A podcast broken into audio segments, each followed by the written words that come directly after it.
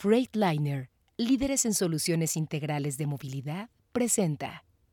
Exportamos los mejores vehículos del mundo. No podemos importar los peores. Entran estos vehículos que requieren más mantenimiento, requieren mucha mayor eh, consumo de combustible y otras características. Transpodcast, el podcast de transporte.mx. Escucha cada semana la información más relevante del mundo del transporte y la logística en voz de sus protagonistas. Ya comienza Transpodcast. ¿Qué tal amigos de Transpodcast, el podcast de transporte.mx? Mi nombre es Clemente Villalpando y como cada semana vamos a platicar acerca de un tema de interés en el transporte y bueno, vamos a platicar con ya un amigo de Transpodcast. Esta es la tercera vez que tenemos la oportunidad de tenerlo aquí con nosotros. Él es Miguel Elizalde, él es el presidente ejecutivo de la Asociación Nacional de Productores de Camiones, Tractocamiones, Lampact, conocida como Lampact. ¿Cómo estás Miguel? ¿Qué tal, Clemente? Muchas gracias por la invitación. Siempre un gusto platicar contigo y con todos, con toda tu audiencia en, el Transpodcast.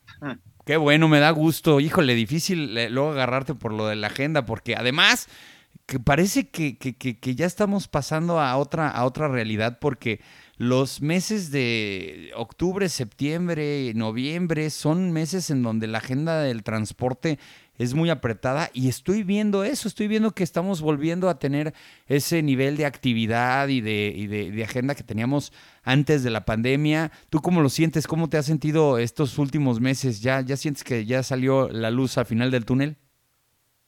Mira, pues, pues no tanto la luz al final del túnel, pero sí creo que estamos regresando a una actividad mucho más, más dinámica eh, y creo que aun cuando tenemos algunas, eh, digamos, eh, restricciones por el tema de la semaforización en cada una de las entidades, bueno, el transporte ha sido siempre esencial, la industria automotriz siempre ha sido esencial, entonces creo que todo lo que se mueve alrededor de la industria automotriz y el transporte es lo que va recuperando ese dinamismo que, que comentas. Oye, y, ni se diga por el tema escolar y todo eso también ya ah, saben más, más movimiento en las ciudades. Bueno, no, ese sí es todo un tema. Ya que las escuelas regresen, yo creo que es el 50% de la percepción de que estamos pasando por arriba de esta situación.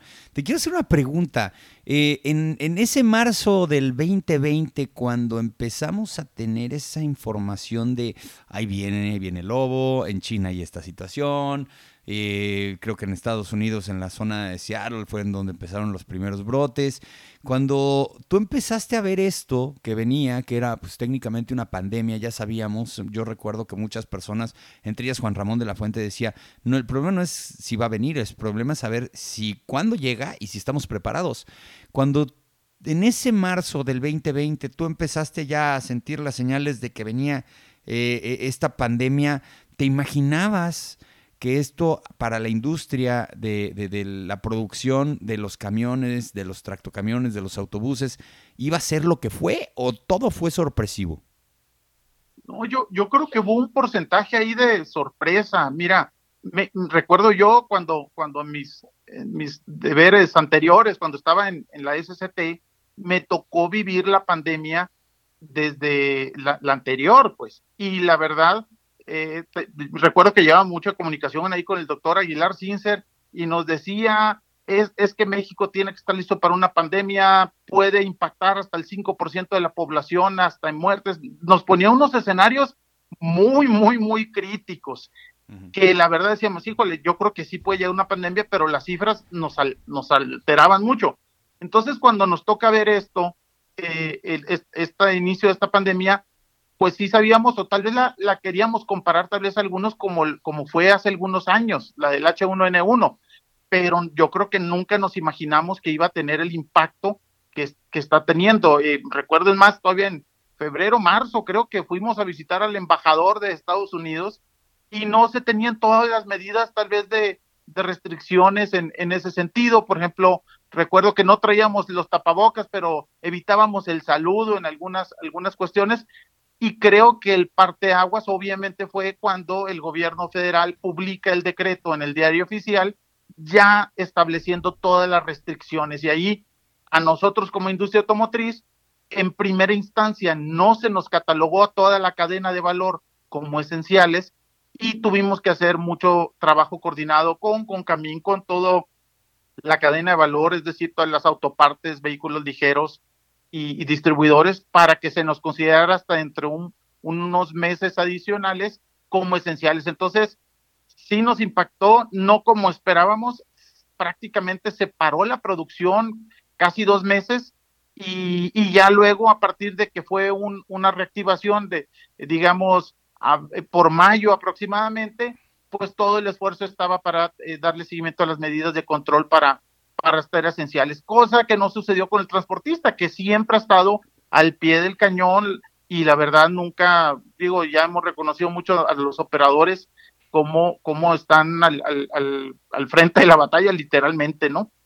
Pues sí, pero hay transportistas que le movían a la industria automotriz y, y fueron, ahora sí que como le llaman por ahí, del daño colateral. Este, yo recuerdo que, pues sí, tristemente, eh, y yo que estoy aquí en la industria, bueno, perdón, en la zona del Bajío, pues tristemente fue un shock para una industria que, pues, cada día es más fuerte y dependemos muchos transportistas de, de los movimientos y de la noche a la mañana les dijeron a los transportistas, ¿qué creen? Cerramos fábrica porque nos pidieron esto y cerramos operaciones. Entonces hubo un pequeñito sector de, del transporte que, que, lo sufrió mucho, otro no. ¿Por qué? Porque la gente a la hora de encerrarse en sus casas empezaron a tener una, una ansiedad de consumo. Existe esa, psicológicamente esa situación de escasez, de al rato no va a haber, y empezaron a demandar productos y los productos de primera necesidad se movieron más y se requirió más transporte. Qué interesante eso, ¿no? Espero que no estés hablando del papel de baño nomás, Clemente, que no, no, no haya sido de esos que llenaron tu casa de papel de baño. Sí, porque no sabíamos para qué iba a servir, entonces comprábamos de más. Todos los productos de primera necesidad empezaron a tener más. Yo recuerdo muchos clientes y algunos otros compañeros diciendo, oigan, no tienen carros porque los, las cadenas de autoconsumo nos están pidiendo de más. Entonces, sí, sí, sí, la verdad es que tirarnos en la maca a los transportistas y decir que nos fue técnicamente mal, sí, sí es este, sí ya sería una exageración, no fue malo para la industria del autotransporte de carga, pero sí fue malo para algunas industrias, por ejemplo aquí en la zona de León, muchos dependemos del movimiento del calzado. Y cuando cerraron los centros comerciales, se dejó de vender el zapato y también eh, ese, ese negocio se fue para abajo. Entonces, habría que analizar, yo creo que con un poco más ya cuando bajen las aguas, de, darnos cuenta del golpe económico y a qué sectores les cayó, ¿no? Yo, yo te diría que nosotros, bueno, nuestro termómetro en muchas cosas son la renovación vehicular. Entonces, siempre he dicho, oye, si a un transportista le va bien, piensa en renovar su vehículo. Si les, no le está yendo bien, pues no va a renovar su vehículo. Entonces, lo que vimos nosotros con las cifras y estadísticas fue, fue que los mercados de, digamos, de paquetería y mensajería sí llegaron a impulsar mucho la renovación vehicular porque crecieron, fueron de los pocos sectores que crecieron a, unos eh, aspectos muy importantes, inclusive algunas empresas hasta que manejan, eh, eh, digamos, desechos de hospitales y cosas así, también crecieron, o sea, todo el, el sector salud y la parte de paquetería y mensajería por el, por, con, quedarse unos en casa y tal vez recibir alguna de la mercancía directamente a los domicilios. Bueno, esto creció.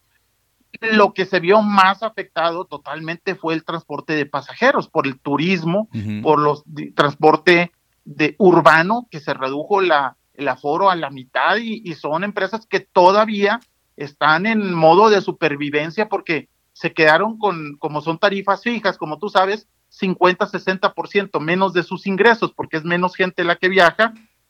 Y otro impacto curioso fue que, por ejemplo, en el transporte de personal, Clemente, de pasaje, tú pensarías que una empresa que usaba un autobús ahora va a necesitar dos, porque una de las medidas era tener mayor distanciamiento social en los autobuses, pues que iba a comprar autobuses, pero no, se importaron más autobuses chatarra de Estados Unidos. Entonces, vino a reconfigurar en cierta forma y eso nomás te lo decimos de las cifras que nosotros vemos.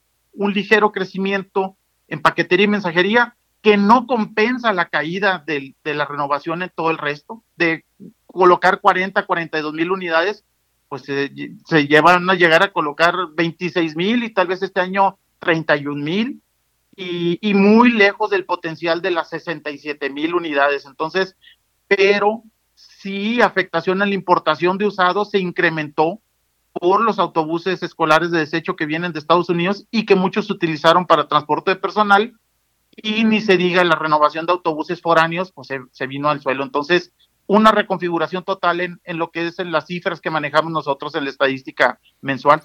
Y qué bueno que tocas el tema porque era de los temas que traigo aquí pendiente en el tintero y es el tema de la importación de vehículos usados. Eh, bueno, no es ninguna eh, novedad que existen técnicas, métodos para importar eh, camiones, tractocamiones, autobuses, vehículos ligeros de los Estados Unidos, siempre, bueno, tú eres, tú eres casi, casi fronterizo, ya, digo de Hermosillo, ya se ve más cerca la frontera. Eh, ustedes saben perfectamente bien la interacción que existe eh, de los Estados Unidos y cómo los Estados Unidos ven a México como a veces una solución a ese mercado secundario que luego no tienen y dicen, pues no importa, vemos cómo lo hacemos llegar allá. ¿Qué está pasando? Yo he estado viendo eh, puntos de alarma, puntos de semáforo rojo en materia de la cantidad de automotores de carga y pasajeros que están entrando al país. Danos un panorama, Miguel. Mira, Clemente, primero me gustaría aclarar que nosotros estamos totalmente a favor del libre comercio.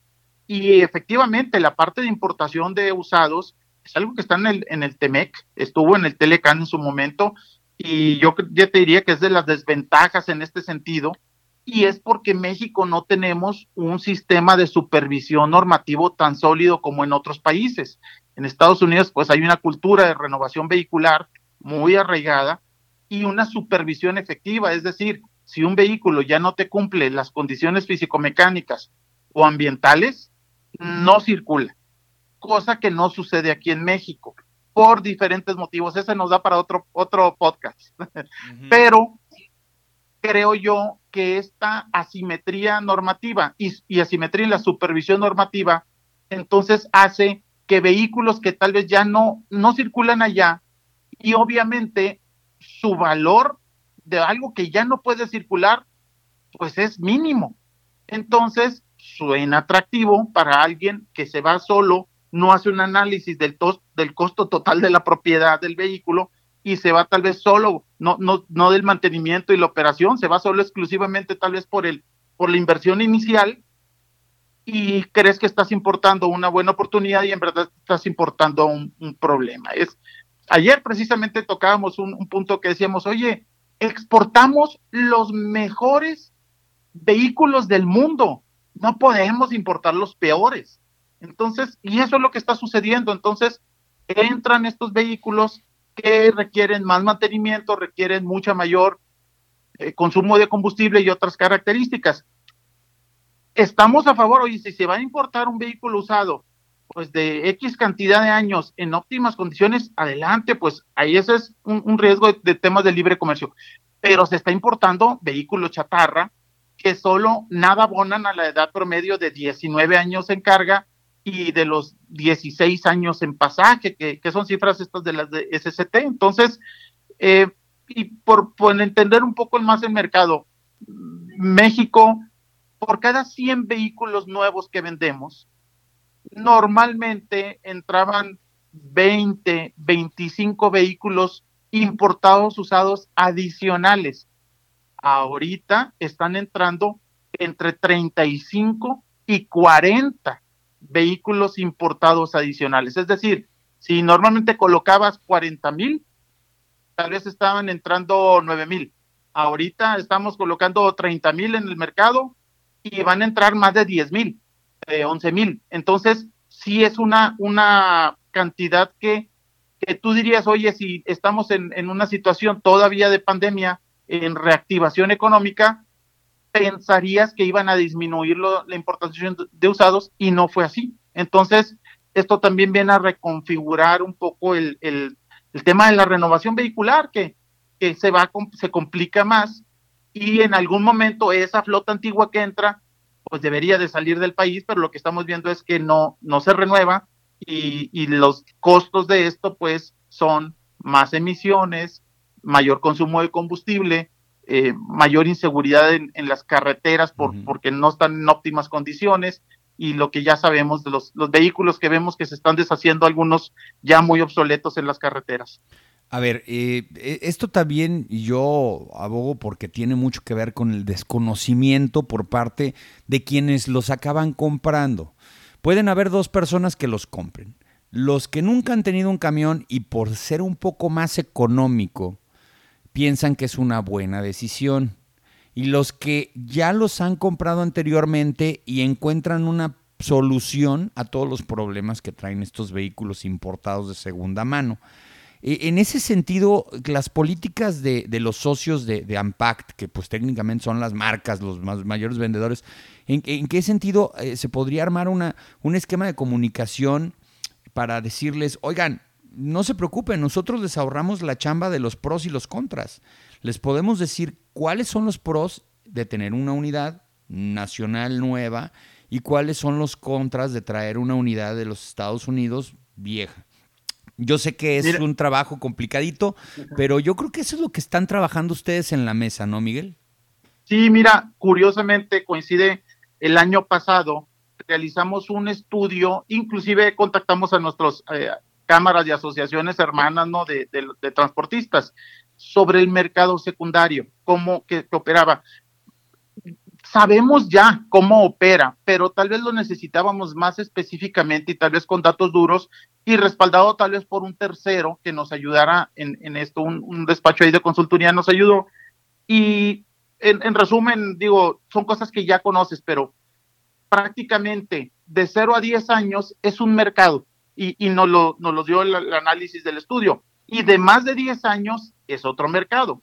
De 0 a 10 es un mercado secundario de seminuevos, donde se le da el mantenimiento correspondiente, donde alcanzan la gran mayoría ciertos, digamos, niveles de financiamiento, donde no, no se utiliza mucho tal vez la importación de vehículos usados chatarra. Y si alguien llegara a importar, pues importa con ciertas características eh, que ya no es la decisión, la inversión inicial, la, importación, tal vez por alguna otra, etc.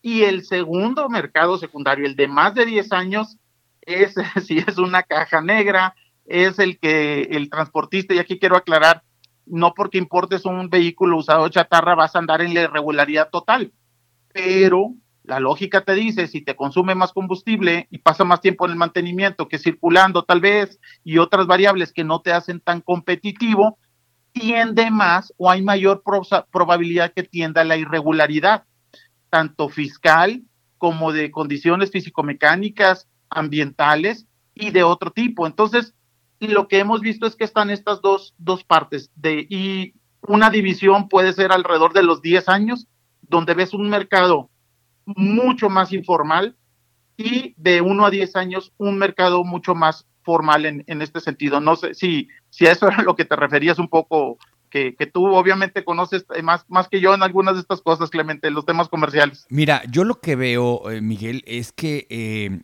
técnicamente eh, es difícil mientras exista la posibilidad de que las unidades que se importan, pues puedan circular. O sea, sabemos perfectamente que desde hace años se habla de esta revista físico-mecánica que desafortunadamente no, no creo que, que esté llegando a los puntos que queremos eh, llegar, vemos los accidentes en la carretera, algunos por consecuencias humanas, otras por consecuencias mecánicas. A final de cuentas, el problema es que perdemos la capacidad de asombro en muchas cosas en México. No quiero filosofar, pero yo veo que hay cosas que ya empezamos a asimilar y ya no le tomamos tanto interés. Yo veo que aquí la parte de la, de la actividad por parte de la asociación y de muchos transportistas es poner siempre el tema adelante y decirles, ¿saben qué? Espérense, necesitamos mejorar las condiciones del transporte y no pelearnos con algo, que, luego de repente es, e, e, e, es, algo que yo platico mucho con los estadounidenses. Los estadounidenses te dicen, nosotros tenemos unidades de 25 años, pero en excelentes condiciones, no que Está muy bien, existe, existe, tú vas a Estados Unidos y ves camiones eh, clásicamente, o sea, vintage, clásicos, viejísimos, que siguen consumiendo y consumiendo este, millas y kilómetros, pero también hay que saber de qué tamaño es el cóctel. Ese es el 90 contra el 10%. En Estados Unidos tienes un 8 o un 10% de flotilla que pasa de, de, de, los 10, 15, 20 años. El problema es que en México estamos partidos en dos, entre unidades nuevas eh, y unidades eh, eh, muy, muy antiguas, ¿no? Ahí es donde se ve la dicotomía aquí. Allá lo ves, pero lo ves pocas veces. Aquí lo ves, pero lo ves muy seguido, ¿no? Sí, mira, tuve en su momento oportunidad de visitar, obviamente, lo que, se, lo que serían las, eh, pues las áreas de inspección de condiciones físico-mecánicas y, he tenido la oportunidad de visitarlas al menos en cinco países. Y sí, México es, es un área de oportunidad muy grande en términos de supervisión. Por ejemplo, tú vas a circular, entras a Estados Unidos los, los transfers y hay altas probabilidades que te toque, que te revisen las condiciones de, de condiciones físico-mecánicas en el cruce. En algunas ocasiones que se ponen muy duros, te lo revisan hasta cada vez que cruzas. Sí, es cierto. Ellos, con la, con la agencia esta que se llama Federal Highway Safety, te checan los frenos casi siempre cuando entras con una unidad que no está certificada por ellos. Exacto. y en México es una área de oportunidad muy grande porque parte le corresponde a la Dirección General de Autotransporte Federal, pero, dato curioso, los inspectores de Autotransporte Federal no tienen facultades para detener un vehículo en carretera. Entonces necesitan forzosamente del apoyo en este eh, momento, pues sería de la Guardia, Nacional. Y ese es donde ya entra un poco. Y la Guardia Nacional tal vez está atendiendo ahorita y, te aseguro que si le preguntas a un transportista qué prefiere, que revise las condiciones físico-mecánicas o que atrape a los malosos que están en la carretera, pues la verdad, el, tal vez la prioridad sea un poco el tema de la seguridad, pero no de condiciones físico-mecánicas, sino la, la, seguridad de las personas y la mercancía. Entonces, ese es el, el gran tema de, de, de la supervisión normativa entonces, es una forma de atenderlo, es, oye, pues tener la capacidad suficiente para supervisar periódicamente las unidades. Aquí es donde entra esta parte que te digo de 1 a 10 años, de 10 a más. Las empresas más consolidadas tienden a darle una importancia enorme a la seguridad, porque saben que aparte de, de, lo que puede impactar a la sociedad en general, también les cuesta a ellos la seguridad. Entonces, un vehículo que está en buenas condiciones eh, físico-mecánicas, eh, yo te diría que ese es el termómetro de la operación del vehículo. Oye, los frenos, el desgaste de las llantas, eh, todo, todo, digo, hasta la, iluminación, las cintas antirreflejantes, etcétera, de, de, todas las condiciones que ni se digan las del motor, ¿no? Entonces, ese termómetro, las grandes empresas sí tienen capacidad de estarlo supervisando al interior y hay un mayor riesgo entre, entre las empresas más, más irregulares, más con vehículos más antiguos, que les cuesta más trabajo y también les cuesta en, el bolsillo. Entonces, sí hay un área muy grande de supervisión y puede ser por, por diferentes motivos. Uno puede ser tal vez la Guardia Nacional esté atendiendo otros temas de emergencia, pero la verdad esto, Clemente, pues ya, ya no es de los de estos tres años. Esto tiene muchos años que se le ha dado prioridad al, tema de la seguridad, de la integridad de las personas y la mercancía sobre tal vez de las condiciones físico-mecánicas. Y, y aquí quiero aprovechar porque viene, está la iniciativa de ley de movilidad y seguridad vial. No sé si le has podido dar una leída a esta iniciativa. A detalle, no, cuéntanos. Bueno, viene algunas cuestiones que creo que vale la pena analizar. En, eh, uno es eh, nosotros lo que hemos estado insistiendo a autoridades es, por ejemplo, que se incluya la Secretaría de Economía en esta ley de movilidad y seguridad vial, precisamente porque la Secretaría de Economía es la que define las características de fábrica de seguridad de dispositivos de los vehículos. En su momento la SECOFI sacó la norma de cinturones de seguridad, eh, la norma de llantas, eh, la norma de mínima dispositivos de vehículos ligeros. Estamos trabajando ahorita con economía en la norma mínima de dispositivos de seguridad de vehículos pesados y la, la ley no menciona esta responsabilidad de la Secretaría de Economía. Aunque ya la tiene, creo que valdría la pena mucho aclararlo, porque a veces se confunde con las facultades de la SCT, que solo son en carreteras federales. Entonces, si tú trabajas una norma con economía, pues es como una norma, lo voy a decir tal vez incorrectamente, de producto, todos los productos, ya sean, no, no importa en dónde circulen, lo tienes que cumplir. Pero si es una norma a través de la SCT, pues solo se va a poder hacer el, o debería de cumplirse para las carreteras federales y zonas federales. Entonces, aquí hay una área oportunidad de empujar al menos el marco regulatorio. Continuará pendiente, obviamente, la parte de supervisión, pero nosotros que, que cumplimos toda la normatividad, si se nos exige dispositivos mínimos de seguridad, pues esto va a ser muy positivo. Pero la misma ley habla de un fondo de movilidad de recursos y creemos que es fundamental. Si tú quieres impulsar seguridad vial en México al menos, tiene que venir de la mano con renovación vehicular, con modernización de la flota, porque es exigir nuevos dispositivos, pero si no renuevas flota, entonces no entra la mejoría en términos de seguridad vial al país.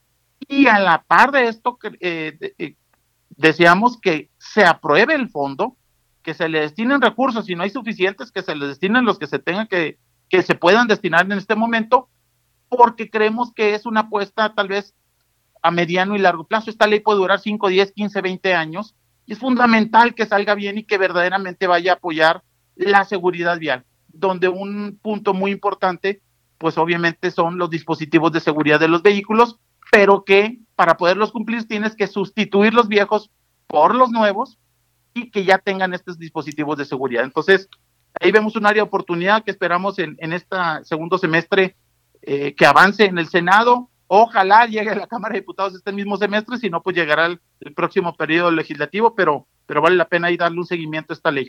Oye, qué interesante, porque técnicamente el tema de pues toda la normatividad en materia de, automotores eh, tiene sus tiene un periodo muy largo de, adaptación porque pues a final de cuentas hay vehículos que ya tienen derechos adquiridos, le voy a llamar de esta manera. Y en ese sentido hay otro tema que, que quiero que me des un update, es con el tema de, las normas oficiales en materia ambiental y más enfocado a lo que es el diésel ultrabajo eh, en azufre respecto a esto que, bueno, era un tema pues mucho de tendencia en los últimos meses que era que no había un abasto de este tipo de combustibles, que no habían, que no empataban las normas, que había una situación entre la Secretaría de Economía, la Secretaría de Medio Ambiente y el, y el suministro, y la Secretaría de Energía, perdón, este, para, para el suministro de este, de este diésel que pues requieren los motores que cumplen con ciertas características Euro. ¿Cuál es la situación actual, Miguel? Mira, eh, digo, sigue vigente la, norma actual, eh, la norma 044. Sí hemos tenido eh, un diálogo constante con la Secretaría de Medio Ambiente y Recursos Naturales, el, yo te diría los últimos dos, tres meses, como nunca lo hemos tenido, pláticas con el subsecretario, no solo AMPAC, aquí hemos estado toda la cadena de valor, Canacar, Canapat, Conatram, ANTP, la Industria Nacional de Autopartes, la Concamín, la Coparmex, la Canacintra, bueno, todas las cámaras habidas y por haber, eh, AMTM, eh, en fin, eh, toda la cadena de valor del, autotransporte. Y seguimos, yo creo que ya próximamente, Semarnat, lo, lo último que hemos conocido es que esperamos tener definiciones ya muy concretas de parte de las autoridades próximamente. Yo, si me dices cuándo es próximamente, yo te diría esperamos tener algo el próximo, lo que resta de, este mes o, los inicios del próximo mes. Eh, seguimos eh, definiendo algunas cosas. ¿Qué va a hacer la, la? Bueno, la semana yo creo que ahorita está recibiendo eh, información tanto por la cadena de valor como por ambientalistas, como por otras mismas autoridades, Ciudad de México, SST, Economía, etcétera, y tomar una decisión. La decisión estamos seguros que va a ser una decisión que busque ayudar a reducir emisiones.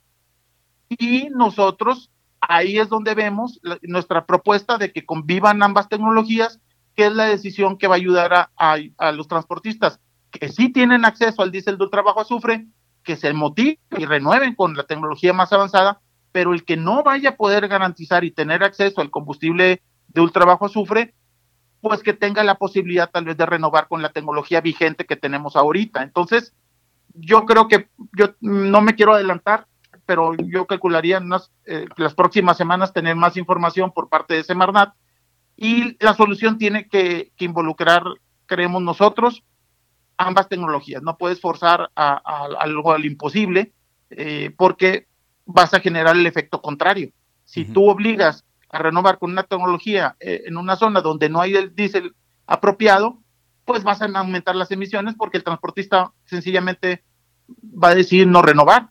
y, y tomo otra vez el tema de los usados. Y esta norma es solo para vehículos nuevos, no aplica para los vehículos usados, importados usados de Estados Unidos. Entonces, esa es otra variable. Es multifactorial el, el tema eh, tiene que ver el sector energético, la SCT, repito, economía, Semarnat, las zonas metropolitanas, eh, la Comisión Reguladora de Energía, la Secretaría de Energía. Entonces, creo yo que sí hay una muy buena comunicación, como nunca la habíamos visto, entre las autoridades y también con la cadena de valor del autotransporte. Entonces, esperemos eh, tener noticias próximamente ya con definiciones concretas por parte de las de las autoridades. Perfecto. Oye, ya por último, tenemos, eh, bueno, ahora sí ya, como dice, como le dijo eh, Mijares a Lucero, hasta que se nos hizo, tenemos Expo para el año que entra, Expo Transporte Ampact 2022 en Puebla. ¿Cómo va todo?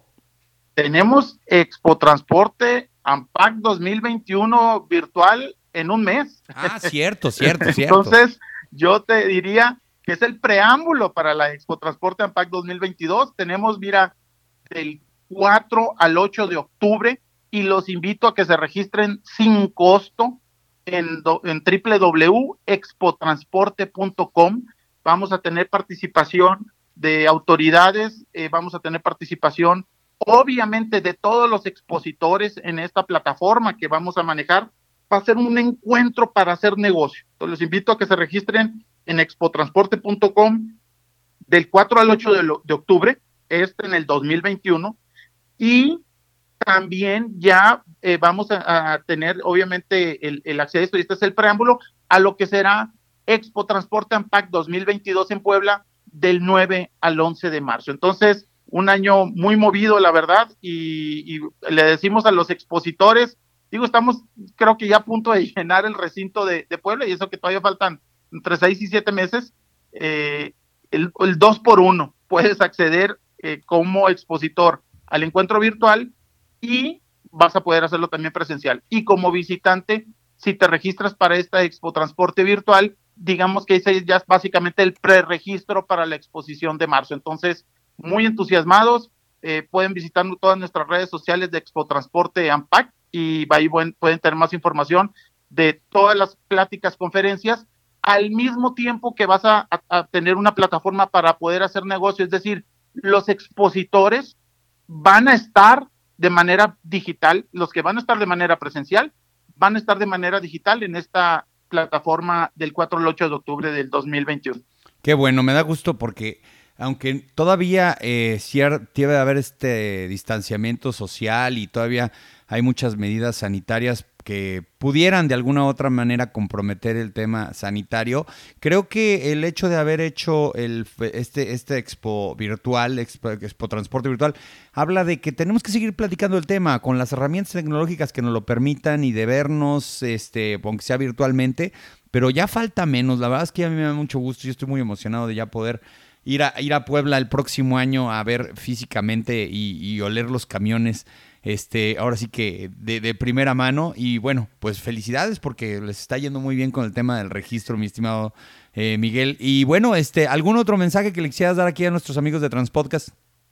No solo que los esperamos obviamente en Expo Transporte virtual y presencial. Les repito, www.expotransporte.com. Ahí pueden encontrar toda la información, ya seas visitante o ya seas expositor. Todavía tenemos muy pocos espacios, la verdad, vamos muy bien tanto en la comercialización presencial y si se registran en estos días van a poder tener acceso a, las, a la exposición virtual. Y solo pues vamos a seguir trabajando en la renovación vehicular.